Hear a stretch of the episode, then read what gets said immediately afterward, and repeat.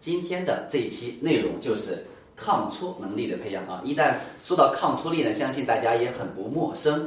我们都希望我们的孩子可以变得是一个独立啊、坚强、自主的孩子，对吧？那现在我们在社会上可能有很多的词来形容一些抗挫力比较差的孩子，对吧？那有一个专业术语叫心理弹性，那可能还有叫玻璃心，还有叫巨婴等等等，都可能跟抗挫力有关系啊。首先。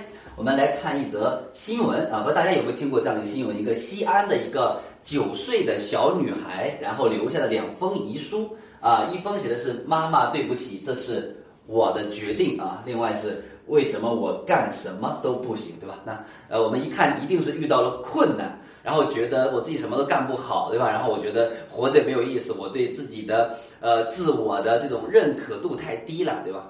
那那起源呢，就是写作文，对吧？就没有在规定的时间里面觉得完不成，所以呢很焦虑啊。当然，这里面呃可能更多的我们要去从我们育儿的角度上，我们父母应该如何的去做，对吧？那今天我们就在我们父母如何培养孩子抗挫力的这个角度，我们来分享一下。像这样的新闻，我们应该屡见不鲜。啊，作业没有写完呀，考试考砸了呀，不让玩手机啊，不让看电视啊，然后就会有很多的悲剧的产生。所以，我们既要注重我们跟孩子之间的关系教养方式啊，也要注重孩子的一个抗挫折能力的培养。那我们呃这一期的内容呢，我们还是从两方面来呃分享。第一个就是抗挫折能力差的原因，第二就是抗挫折能力的培养建议啊，也就是我比较喜欢分享的方式。第一。啊，一个问题，一个现象发生背后的原因是什么？我们要搞清楚，对吧？第二就是我们要去相对应的，呃，我们应该去掌握啊，应该去改善哪些教养建议。首先，我们来看一下我们第一部分抗挫折能力差的原因。呃，那我们一般来说，呃，这个抗挫折能力差，一般就是溺爱和呃责罚，对吧？我们说溺爱会导致孩子任性啊，自我意识的。过剩，对吧？我们说一个溺爱下的孩子啊，那可能会出现啊呃什么样的情况呢？对吧？孩子可能会比较的任性，对吧？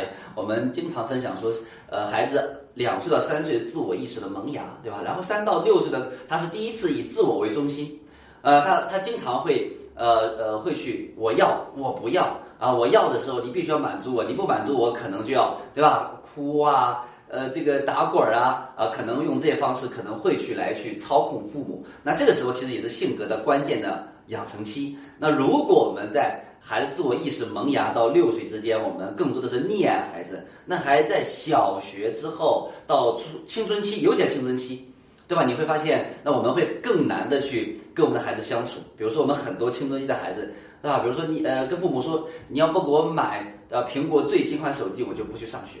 哎，你要不给我买我喜欢的摩托车，我就不去上学，对吧？啊，就会导致很多的任性。所以每当这个青春期的父母在咨询我说孩子任性怎么办，我都会说这真的没有办法，只能慢慢来，对吧？为什么？因为我们过去把孩子培养成了一个任性的孩子，所以一个孩子任性的前提一定是溺爱，对吧？当你溺爱的时候，孩子是不允许自己受到挫折，他他永远都是什么以自我为中心。我们说，呃，一个孩子。呃，两次的以自我为中心，一个是三到六岁，一个是呃在十二到十八岁容易容易以自我为中心，对吧？这个是容易，但是我们溺爱会变成什么？会变成超出以自我为中心的范畴，就是任性。所以当一个孩子任性的话，就希望别人都按他的来，都希望别人听他的，都希望别他别人按他的要求去做的时候，那他抗挫能力一定会很差，因为因为别人没有义务。啊，也像父母一样去，对吧？满足孩子的需求啊。那溺爱可能还会在第二个，呃，这个效果是什么呢？就是依赖，对吧？刚才我们说的任性，第二个依赖。也就是说，那你溺爱到什么程度？溺爱到就是孩子不会做，你替他做，你帮他做，你带他做，对吧？呃，那这样的话，孩子会依赖，就觉得，呃，如果什么事情我做不好，我的父母都可以去帮我去做好，对吧？一个依赖的孩子，你会发现他做什么事情，他首先。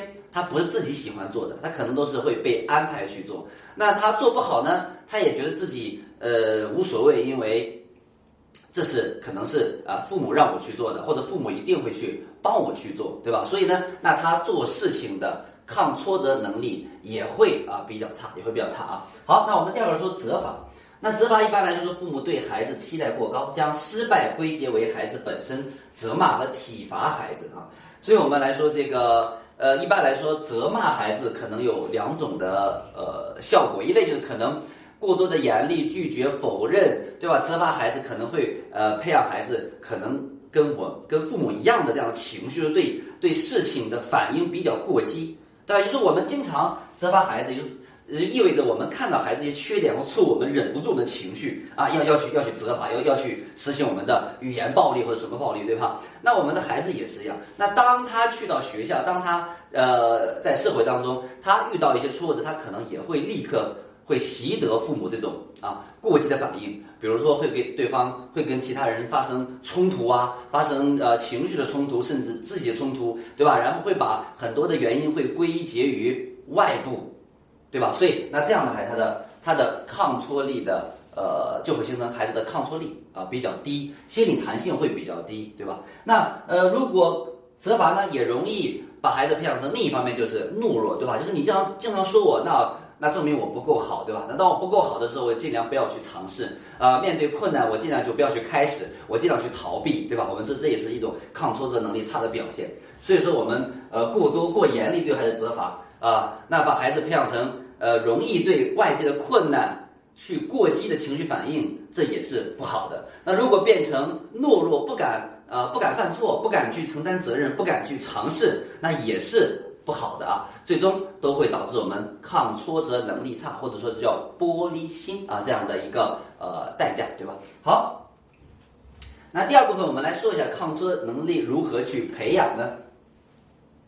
我们从五个方面来分享，第一个叫允许孩子有负面情绪啊，第二个是提升孩子的积极情绪，第三个是改变孩子的归因方式，第四个是培养发展型思维，第五个是积极的关系。好，我们来一个一个来看，第一个叫允许孩子有负面情绪啊。我们说这个一个人的成长，孩子的成长，他一定是。呃，怎么样成长？一定在犯错当中成长，因为犯错我们才能达到我们所说的叫呃吃一堑长一智。所以说，那我们说一般只要我们成长啊，要犯错，犯错就可能会带来一些消极的情绪。所以那这个情绪我们是不是可以去接纳？这个很重要啊。如果说一个孩子，父母不去接纳孩子的做错事情或者负面的情绪，那长久以往孩子可能也没有办法。也不敢去接纳或者不敢去尝试做事情啊，出现错误所带来这种这样的负面情绪或者负面的结果，对吧？那这样孩子会干什么？就会害怕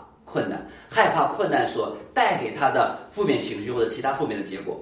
所以，那我们父母平常一定要啊去允许孩子负面情绪，接纳孩子的负面情绪，对吧？然后让孩子表达自己的负面情绪。也就是说，一个人的抗挫能力差。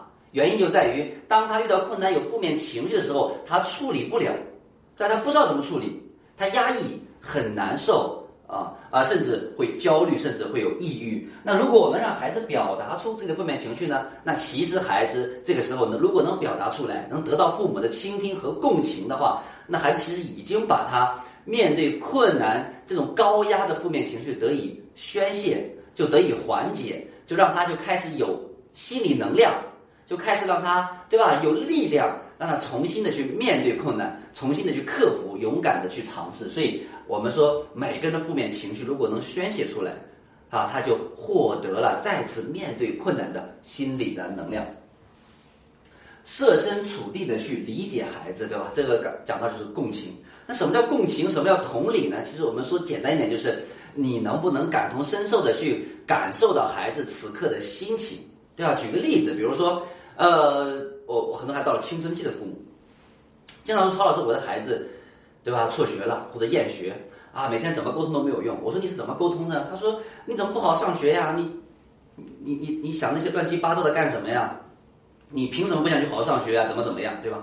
然后每次我都会去说，我说那你能想象到孩子一个孩子，当他做了一个辍学的决定或者已经辍学，他只能说明他啊一定是遇到了很大的困难，他克服不了。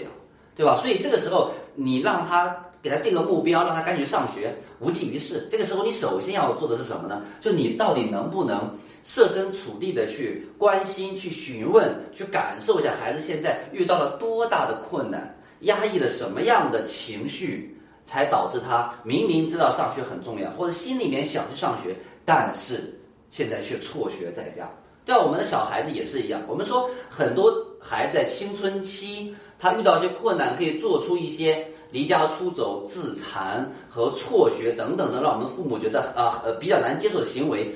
很多时候都是孩子在小学阶段遇到很多事情，他的情绪、他的心情没有得到被理解，然后进行压抑、压抑、压抑，到了青春期的时候啊，变得更难。学业压力大，竞争激烈，同伴相处也也特别难，跟父母又处在这种依赖和这种独立的矛盾当中，所以这个时候还特别容易进入一种呃很难很难很压抑，我必须要做一些事情来去宣泄我情绪的一些可能我们父母觉得不是很好的方法。所以说，如果我们孩子在小学阶段对孩子不开心的时候，对吧？哎，我们首先觉得孩子不开心，我觉得很我们觉得很正常。第二就是我们要去倾听，然后是表达出来。第三就是呃我们要去呃设身处地的感受一下孩子到底目前在遇到什么困难，而不是我要去批评他，我要去训他，我要去呃是审视他，对吧？我要去给他去做评判啊，让他长经验、长教训，对吧？让他知道怎么去做，而不是这样的。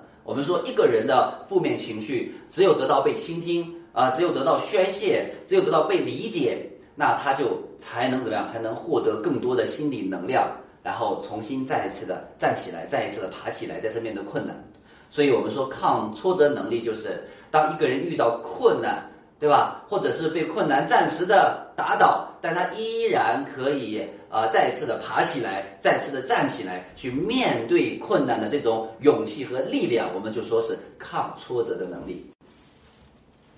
好，第二个建议就是提升孩子的积极情绪啊。我们说。呃，这个这个，我们有一个积极情绪的专家叫啊芭芭拉教授啊，然后他说啊，这个一个负面情绪和一个一个积极情绪和一个消极情绪的配比是多少，然后可以不影响我们生活当中的呃这个这个这个日常的工作、学习、生活呢？因为我们知道负面情绪来的时候一定会影响我们的工作生活，所以我们经常听的一句大白话就是千万不要在心情不高兴、生气、愤怒、伤心的时候去做任何决定，因为这个决定往往都是。非常不明智和让我们后悔的，所以那芭芭拉教授说，积极情绪和消极情绪的配比是三比一，也就是说，呃，如果当你有一件不好的事情让你有负面情绪的时候，可能你得有三件好事才能让你不至于掉进那个负面情绪的这种恶性循环当中。所以我们说，那说明什么？说明我们日常生活中日常的生活当中一定要刻意的去练习和提升。呃，积极情绪的能力啊，才能应对我们无法避免的日常的生活当中的这些啊不好的事情啊，或者是负面的情绪，对吧？我们说我们很难做到一个人没有负面情绪是不可能的。我们唯一能做就是去应对负面情绪。呃，比如说我们提升积极情绪的地方，比如运动。那运动不仅仅能提升我们的。积极情绪，对吧？分泌多巴胺、血清素、内啡肽等等快乐的激素啊，神经递质还能干什么？还能去宣泄负面情绪。就当你心情不开心的时候，对吧？你就去跑跑几圈，去运动一下，也能得到这种宣泄啊，重新获得克服困难的心理能量。第二个就是冥想啊，那冥想呢，也是被众多的心理学家、神经呃科学家去证明非常有效的，可以通过冥想。增加我们大脑的灰质，对吧？提升注意力，提升专注力，心情平静，提升我们的觉察力，让我们的情绪平复下来啊！所以大家可以冥想啊。那这个冥想，大家可以在网上或者在或者在我们呃平台上，对吧？都可以去学习一些啊冥想的方法，很简单，最简单就是呼吸冥想。那运动呢，我们有很多种，就不多讲了，对吧？跑步啊，跳绳啊，游泳啊，瑜伽呀，跳舞啊。都可以啊，而且运动还能锻炼我们什么？呃呃，坚强的性格。一个人的性格越坚强，对吧？他越有坚毅的品质，他的抗挫能力也就越好。每天记录三件好事啊，我们说，呃，生活当中我们呃，我们说世界上不缺少美，只缺少发现美的眼睛。所以，如果我们能呃每天去刻意发现或者记录啊三件好事啊。大的小的都可以啊，尤其点点滴滴我们都去记录啊，然后增加我们发现美的眼睛。就当我们情绪不好的时候，我们可以去回忆回想啊，我们发生的好的事情，对吧？啊，可以让我们怎么样获得心理的能量？呃，家长每日刻意去发现孩子优点与进步，并与孩子分享。也就是说，呃，我们要及时的去啊认可孩子的进步和努力，要去鼓励孩子的努力。呃，当一个孩子他被他的重要他人啊，尤其是父母，然后被认可，对吧？我的优秀，我的优点，我的进步被看见，被鼓励。那孩子就会对自己有一个积极的自我认知，就认为我是一个，对吧？我是一个，最起码我是一个自尊水水平比较高的人啊。我觉得我喜欢我自己，我对自己评价很好。所以当他面对困难的时候，他同样相信困难是暂时的，自己有能力可以通过努力去应对困难。所以千万不要忘了，生活当中看到孩子进步，看到孩子的努力，看到孩子优点，一定要及时的确认和给予及时的反馈。好，第三个，我们来改变孩子的归因方式啊。呃，美国心理学家维纳把人们活动成败的原因归结为六个因素啊。你看，能力、努力程度、任务难度、运气、身心状况、外界环境。所以，那看这个就是呃，想告诉呃，我们在自己对自己也好，对孩子遇到的一些失败也好，我们首先要明白，不能直接拿一个因素，对吧？说你就是不上心呀，你就是不上进呀，你就是怎么样啊？要去去归纳，对吧？如果说一个人把所有的失败都归结于自己的话，压力很大啊，特别容易打击这种信心，特别容易呃去减弱我们面对困难、挑战目标的心理能量。所以，那我们要从这六个六角度一定要去分析，对吧？到底哎哪些是因为这个因素，哪些认为这个因素，对吧？当然，我们也可以说啊哪个因素最重要啊。总之，我们说把改变孩子的归因方式。不要归结于能力，不是说你笨，或者说你的遗传没有别人好，不是说你的天分没有别人好，而是说我们只是没，我们只是需要再努力一些啊。我们说，呃，我们的大脑是可塑的，对吧？努力是可以提升我们的智力、智力的，对吧？所以，呃，告诉孩子啊，不是你笨，也不是你怎么样，只是我们说我们更需要再努力一些，相信我们自己可以通过努力可以战胜困难啊。所以这个很重要。好，努力而成功，体验到愉快；不努力而失败，体验到羞愧。努力还失败，也该受到一些鼓励啊！最起码我们要知道，努力还是比较重要的。好，培养孩子的发展型思维。呃，那发展思维其实大家可以看呃上面的字幕啊，我简单来解释一下。发展性思维就是也是刚才提到的，告诉你，呃，人做好任何的事情，哪怕大脑的智力，都是可以通过。努力来去提升、改善和越来越好的。在这里，我分享一个小实验啊。呃，有心理学家在美国对一万多名中学生，应该是初一年级和初二年级的学生啊，一万多名进行了一个实验。实验什么呢？就是他们陆续的去各个学校，把呃学生随机分为两组，比如说 A 组和 B 组。那 A 组的学生呢，给他们看了一个视频。那视频里面告诉他们说，大脑是可塑的，对吧？里面会讲这个神经元的，对吧？连接，对吧？还有这些这个这个髓鞘化，它是怎么去发生的？它怎么样跟我们每天的学习努力相关联的？最终只是想告诉他一点，什么一点？就是，呃，我们越努力，我们的智力越高，我们可以达到我们的目标，是让他明白这一点。基本就是三分钟左右的视频，这 A 组。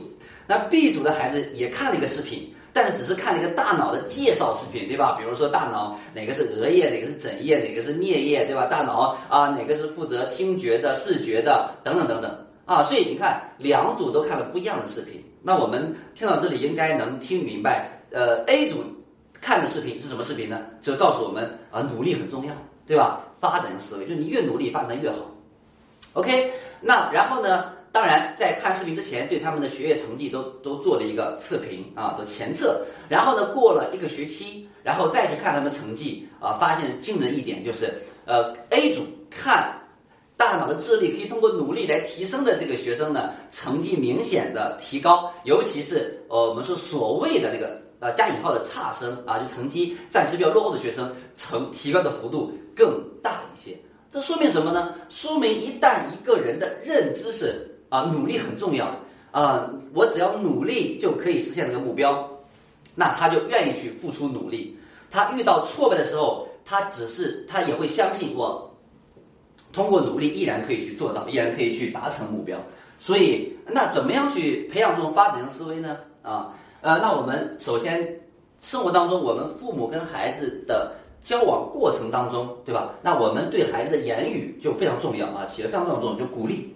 首先，我们更多的去鼓励孩子的努力，对吧？孩子考了一百分儿，啊，我们要去鼓励，他说，哎，妈妈看到你平常的付出做了什么，所以这一百分真的很棒，你值得，对吧？所以说一定是让他听明白，他是因为努力，而不是因为他聪明啊，不要去夸他真去真聪明和真棒。所以我们经常多去鼓励孩子的努力啊啊。第二就是我们也要明白，大脑确实是可塑的，就是我们越努力越能去发展更多更好的能力啊。好，嗯，我们第五个建议啊，就积极的关系。那什么是积极的关系呢？积极的关系，我们分亲子关系、同伴关系，还有师生关系。也就是说，为什么积极的关系很重要？也就是说，如果说当一个人遇到挫败的时候，遇到困难的时候，这个时候如果有一个跟他关系好的人，对吧？啊，借一个肩膀，对吧？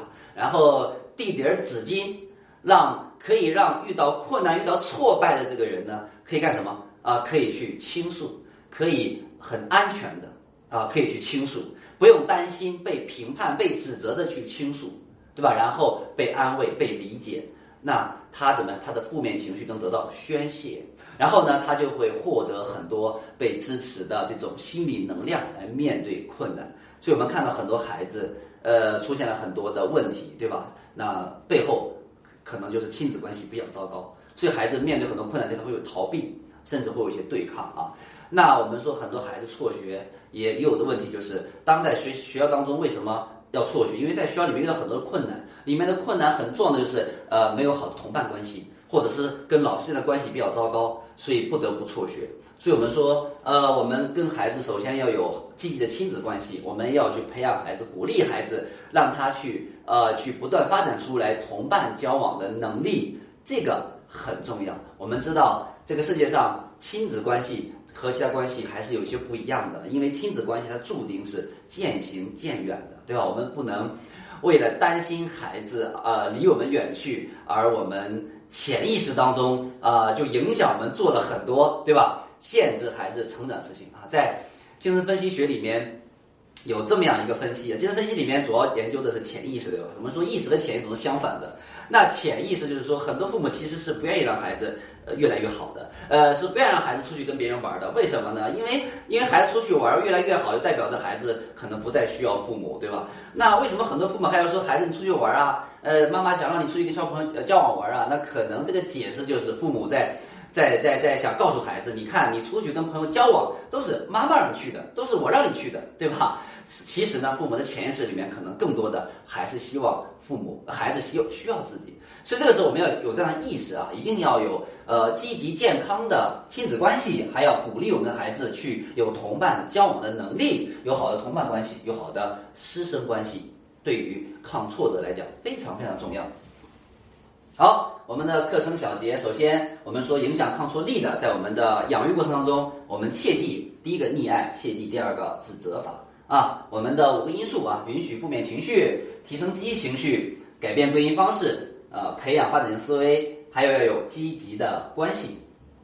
好，那我们这一期关于这个抗挫力的内容呢，就到这里呢，谢谢大家。